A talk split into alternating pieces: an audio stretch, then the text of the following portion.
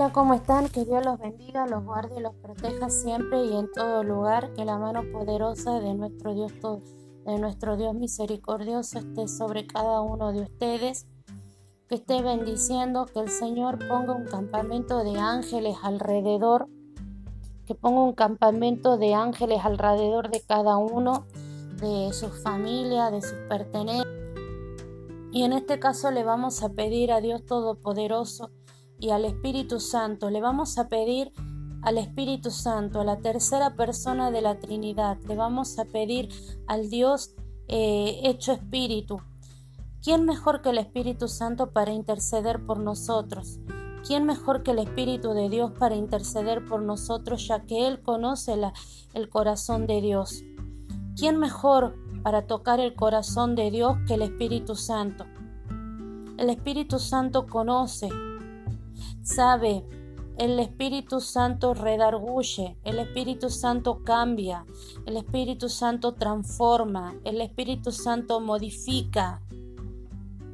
Nunca olvidemos de pedir la ayuda del Espíritu Santo porque en estos momentos el Espíritu Santo es nuestro consolador, es nuestro ayudador. Dice Cristo que era necesario que Él subiera, que Él partiera, para que Dios Todopoderoso pudiera mandar a su Espíritu Santo. Cristo mandó a sus apóstoles a que esperaran la venida del Espíritu Santo para recién salir a hablar o predicar la palabra de Dios y poder hacer los milagros que han hecho. ¿Por qué? Porque necesitaban el poder de Dios, el poder del Espíritu de Dios sobre sus cabezas.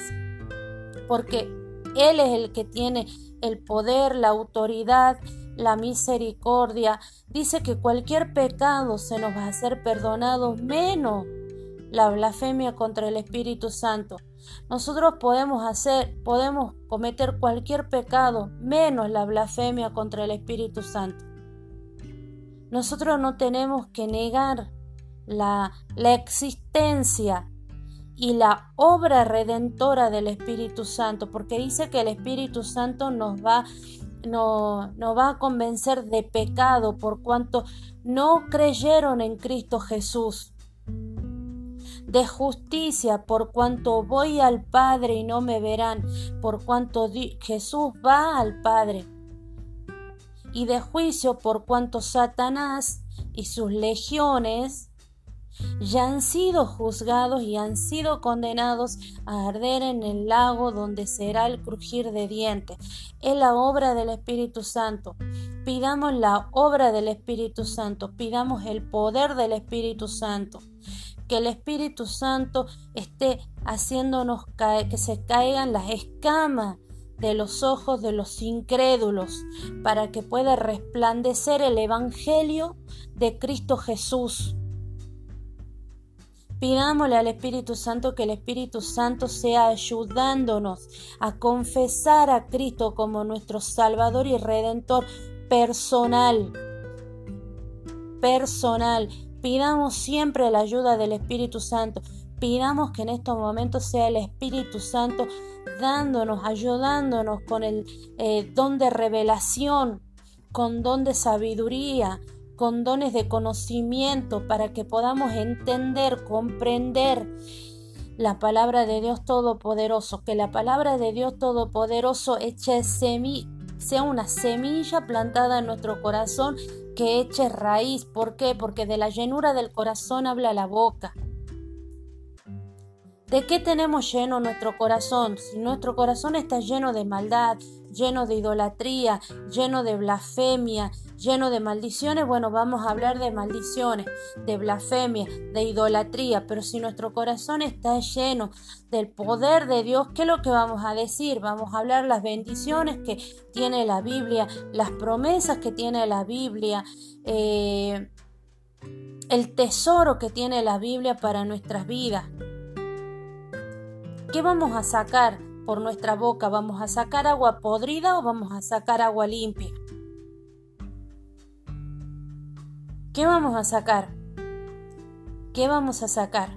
Pidámosle a Dios Todopoderoso el poder del Espíritu Santo sobre nuestras vidas. Le digo porque yo también voy en un proceso porque a veces se me van porque tengo un carácter difícil, muchas veces le pido al Espíritu Santo que sea Él dominando, cambiando, transformando ese carácter.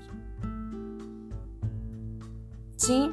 En, este, en esta hora vamos a pedir la obra del Espíritu Santo y vamos a pedir que sea el Espíritu Santo enseñándonos, ministrándonos, ¿sí? Como siempre hacemos, vamos a hacer lo que sería una confesión de fe y como les dije, le vamos a pedir al Espíritu Santo que sea Él ayudándonos a reconocer el poder de Cristo en nuestras vidas y a reconocer a Cristo.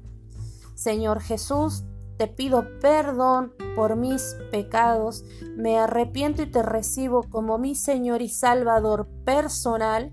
Y te pido que anotes mi nombre en el libro de la vida y que mi nombre y el nombre de mis seres queridos, de mi familia, nunca sea borrado de ese libro de la vida y que puedas confesarnos ante Dios Padre Todopoderoso y ante sus ángeles, que puedas confesar nuestros nombres. Espíritu Santo, ayúdanos a hacer esta confesión de fe con un corazón entregado, con un corazón dispuesto y cambia cambia, transforma nuestro corazón, cambia ese corazón de piedra por un corazón que lata ante la presencia de Dios Todopoderoso y que lata ante el fuego del Espíritu Santo. De ahora en adelante, aprovechemos que, que el Espíritu Santo está porque va a llegar un momento en que el Espíritu de Dios va a ser quitado de este mundo y ahí va a venir la gran tribulación. Estamos en un momento en el que todavía contamos con la ayuda del Espíritu Santo. ¿Qué vamos a hacer el día que no contemos con esa ayuda? ¿Qué vamos a hacer? ¿Qué va a ser de nosotros cuando no contemos con la ayuda del Espíritu Santo? Pidámosle al Espíritu Santo que el Espíritu Santo sea obrando en nuestras vidas y en las vidas de nuestros seres queridos. En el poderoso nombre de nuestro Señor Jesucristo. Amén y amén. Ahora eh, los invito a que leamos lo que sería el capítulo 48 del libro de Génesis y después vamos a estar leyendo lo que sería la explicación de este capítulo. Y este capítulo tiene concordancias, ¿sí? Así que, vamos a estar viendo las concordancias que tiene este capítulo. Y vamos a empezar con lo que sería la lectura. Este capítulo se titula Jesús bendice a Efraín y a Manasés, que vendrían a ser los hijos de José, y dice, Sucedió después de estas cosas que dijeron a José, He aquí tu padre está enfermo. Y él tomó consigo a sus hijos, Manasés y Efraín, y se lo hizo saber a Jacob diciendo, He aquí tu hijo José viene a ti. Entonces se esforzó Israel y se sentó sobre la cama y dijo a José, El Dios omnipotente me apareció en luz en la tierra de Canaán y me bendijo y me dijo, He aquí, yo te haré crecer y te multiplicaré y te pondré por estirpe de naciones y daré esta tierra a tu descendencia. Después de ti por, heredad perpetua. Y ahora tus dos hijos, Efraín y Manasés, que te nacieron en la tierra de Egipto, antes que vinieses a ti a la tierra de Egipto, míos son, como Rubé y Simeón serán míos. Y lo que después de ellos has engendrado serán tuyos, por el nombre de sus hermanos serán llamados en sus heredades porque cuando yo venía de Padán Aram se me murió Raquel en la tierra de Canaán, en el camino como a media legua de la tierra viniendo a Éfrata, y la sepulté allí en el camino de Éfrata que es Belén.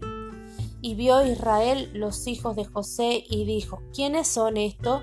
Y respondió José a su padre, son mis hijos que Dios me ha dado aquí. Y él dijo, acércalos ahora a mí y los bendeciré. Y los ojos de Israel estaban tan agravados por la vejez que no podían ver. Les hizo pues acercarse a él, y él les besó y les abrazó.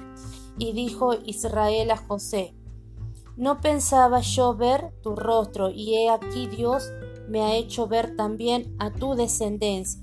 Entonces José los sacó de entre sus rodillas y se inclinó a tierra y los puso José a ambos, Efraín a la derecha y a la izquierda de Israel, y Manasés a la izquierda y a la derecha de Israel. Y se acercó a él. Entonces Israel extendió su mano derecha y la puso sobre la cabeza de Efraín, que era el menor, y su mano izquierda sobre la cabeza de Manasés, colocando así sus manos adrede, aunque Manasés era el primogénito. Y bendijo a José diciendo, el Dios en cuya presencia anduvieron mis padres, Abraham e Isaac, el Dios que me mantiene desde que yo soy hasta este día, el ángel que me liberta de todo mal, bendiga a estos jóvenes y sea perpetuado en ellos mi nombre y el nombre de mis padres Abraham e Isaac, y multiplíquese en gran manera en medio de la tierra.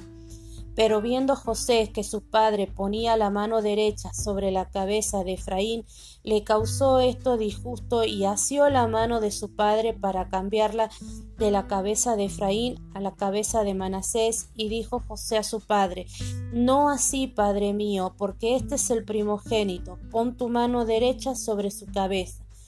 Mas su padre no quiso y dijo, Lo sé, hijo mío, lo sé. También él vendrá a ser un pueblo y será también engrandecido, pero su hermano menor será más grande que él y su descendencia formará multitudes de naciones. Y los bendijo aquel día diciendo, En ti bendecirá Israel, diciendo, Hágate Dios como Efraín y como a Manasés, y puso Efraín antes de Manasés. Y dijo Israel a José, He aquí yo muero, pero Dios estará con vosotros, y os hará volver a la tierra de vuestros padres, y yo te he dado a ti una parte más que a tus hermanos, la cual tomé yo de mano del amorreo, con mi espada y con mi arco. Esa sería la lectura del capítulo 48 del libro de Génesis y ahora vamos a ver la explicación. Y dice, versículo versículo 1 al 22, Jacob bendice a José, Efraín y Manasés. Cuando Jacob ya es muy viejo y está próximo a morir, pronuncia una serie de bendiciones sobre todos sus hijos. Este capítulo relata la primera bendición de Jacob que se centra específicamente en José y en sus dos hijos, Manasés y Efraín. Versículo del, del 1 al 2. Los versículos iniciales sugieren que José simplemente fue con sus dos hijos a visitar a su padre que estaba enfermo.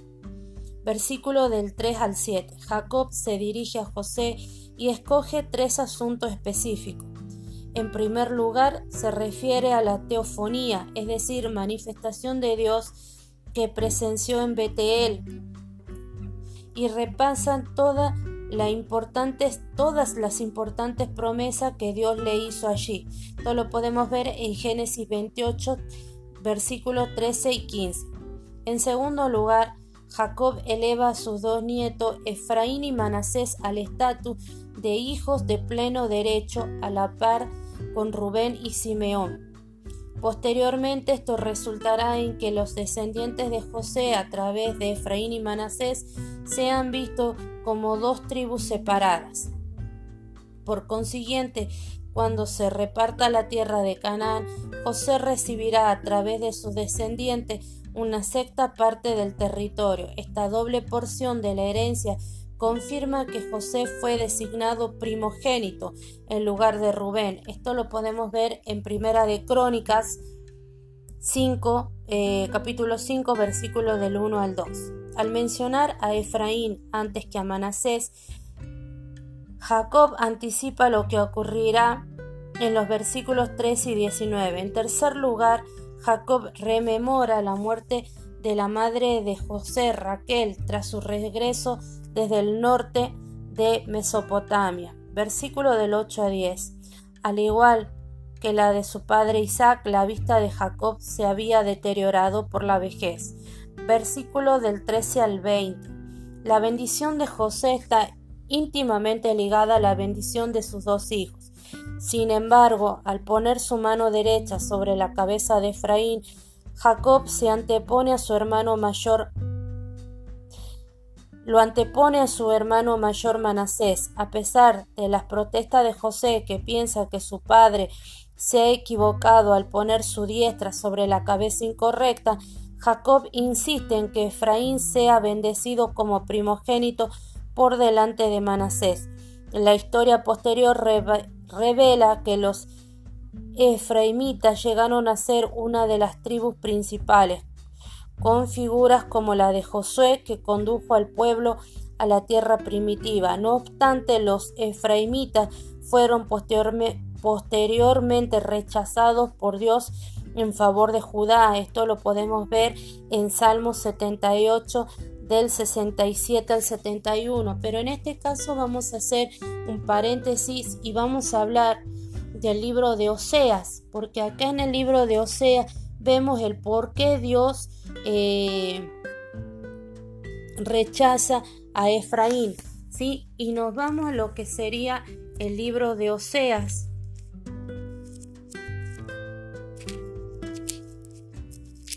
Nos vamos al libro de Oseas, vamos a buscar lo que sería el capítulo 11 y 12. Vamos a ver. Y dice, Efraín reprendido por su maldad y su opresión. Dice que Efraín se apacienta de viento y sigue al solano. Mentira y destrucción aumentan continuamente porque hicieron un pacto con los asirios. Dice, y el aceite se lleva a Egipto. Pleito tiene Jehová con Judá por castigar a Jacob conforme a sus caminos, le pagará conforme a sus obras. En este caso tengamos presente que, ¿por qué pierde la, la, gracia Efraín? Pierde la gracia ¿por porque era mentiroso y porque era idólatra. Después dice, cuando el capítulo 13, cuando Efraín hablaba, hubo temor y fue exaltado en Israel mas pecó en Baal y murió. Se fue a adorar a los dioses, al dios Baal. Entonces él cometió idolatría. Es por eso que si bien tenía una promesa muy importante Efraín, que, y es más, de Efraín sale este Josué, que es el que termina de llevar al pueblo de Dios a la tierra escogida, él pierde ese estatus especial que le había dado eh, Jacob en la bendición y lo toma Judá. ¿Por qué? Porque después, ¿por dónde van a ser Cristo? Cristo viene de la descendencia o de la genealogía de Judá. No viene de Efraín. Cuando Efraín había sido bendecido. ¿Y por qué pierde las bendiciones? Por la idolatría por la idolatría pierde las bendiciones, porque dejó de mirar al Dios eterno y se fue tras falsos dioses. Tenemos que cuidarnos de la idolatría. ¿Sí? Volvamos a lo que sería la explicación del capítulo 48 del libro de Génesis, ¿sí? Y dice la palabra de Dios.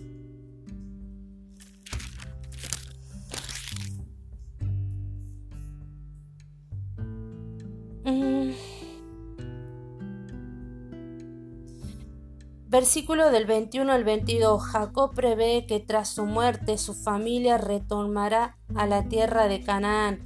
A José le deja una herencia, una parte arrebatada por la fuerza a los amorreos, posiblemente en referencia al capítulo 34, versículo 25 y 29, ¿sí? Versículo, eso sería lo que hablaría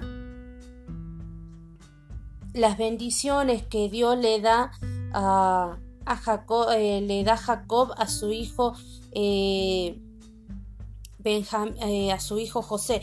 Tengamos presente que cuando Jacob se escapa de Labán, Labán dice, te has traído a mis hijos y te has traído a mis mujeres, a mis hijas. Él decía que todo lo que tenía eh, Jacob era pertenecía a él, cuando en realidad Jacob había luchado o había trabajado por su familia. Tengamos presente que acá Jacob toma como hijos suyos a, Efraín y a Manasés. Por lo tanto es que Efraín y Manasés pasan a formar parte de, las doce tribus de Israel. Sí, esa sería lo que es la explicación del capítulo 40, 48. Ahora vamos a leer lo que serían las concordancias. Las concordancias tenemos acá. La primera que dice, en versículo 4, y me dijo, He aquí yo te haré crecer y te multiplicaré y te pondré por estirpe de naciones y daré esta tierra a tu descendencia después de ti por heredad perpetua. Esto lo podemos ver en Génesis 28, versículo 13 y 14. La próxima concordancia está en el versículo 7 que dice, por, porque cuando yo venía de Padán Aram se me murió Raquel en el camino de Canaán, en el camino como a media legua de la tierra viniendo a Éfrata. Esto lo podemos ver en Génesis 35 del versículo 16 al 19.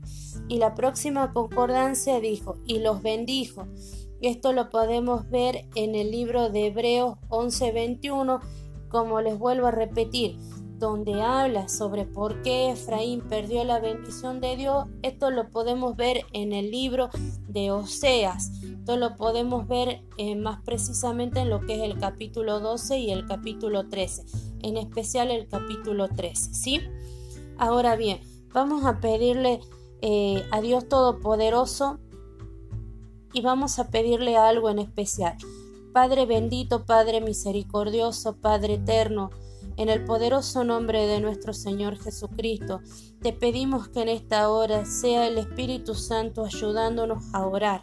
Ayúdanos a clamar, Espíritu Santo, y ayúdanos a tocar el corazón de Dios Todopoderoso. Señor Dios, enséñanos a andar en tu presencia, Señor, como anduvo Abraham e Isaac y Jacob. Señor, que podamos decir como dijo Jacob, el Dios que me mantiene desde que yo soy hasta este día, el Dios que me mantiene desde el momento en que mis células, en que nuestras células empezaron a formar dentro del vientre de nuestras madres. Desde el momento que yo soy, desde el momento desde ese preciso momento hasta este momento, que sea Dios Todopoderoso guardándonos, protegiéndonos, libertándonos. ¿Sí? Y como dice, el ángel que me liberta de todo mal, el ángel de Jehová, que el ángel de Jehová sea caminando delante nuestro, delante de nuestras familias, delante de nuestros seres queridos, que sea abriendo caminos, que sea abriendo el mar, abriendo el mar así como abrió el mar para que pasara el pueblo de Israel cuando este, iba escapando de Egipto a la salida de Egipto, que así Dios Todopoderoso sea abriendo nuestros caminos, ya sea que vamos a buscar trabajo, ya sea que vamos a buscar algo, ya sea que tengamos una complicación en la salud, en la economía, en cualquier situación, que Dios sea abriendo esa situación adversa que tenemos delante nuestro y que sea el ángel de Dios, el ángel de Jehová, sea acompañándonos. Que la diestra de Dios Todopoderoso esté sobre nuestras cabezas y las cabezas de nuestros seres queridos y las cabezas de nuestra familia. En el poderoso nombre de nuestro Señor Jesucristo te lo pedimos para la gloria y honra de tu nombre. Amén y amén.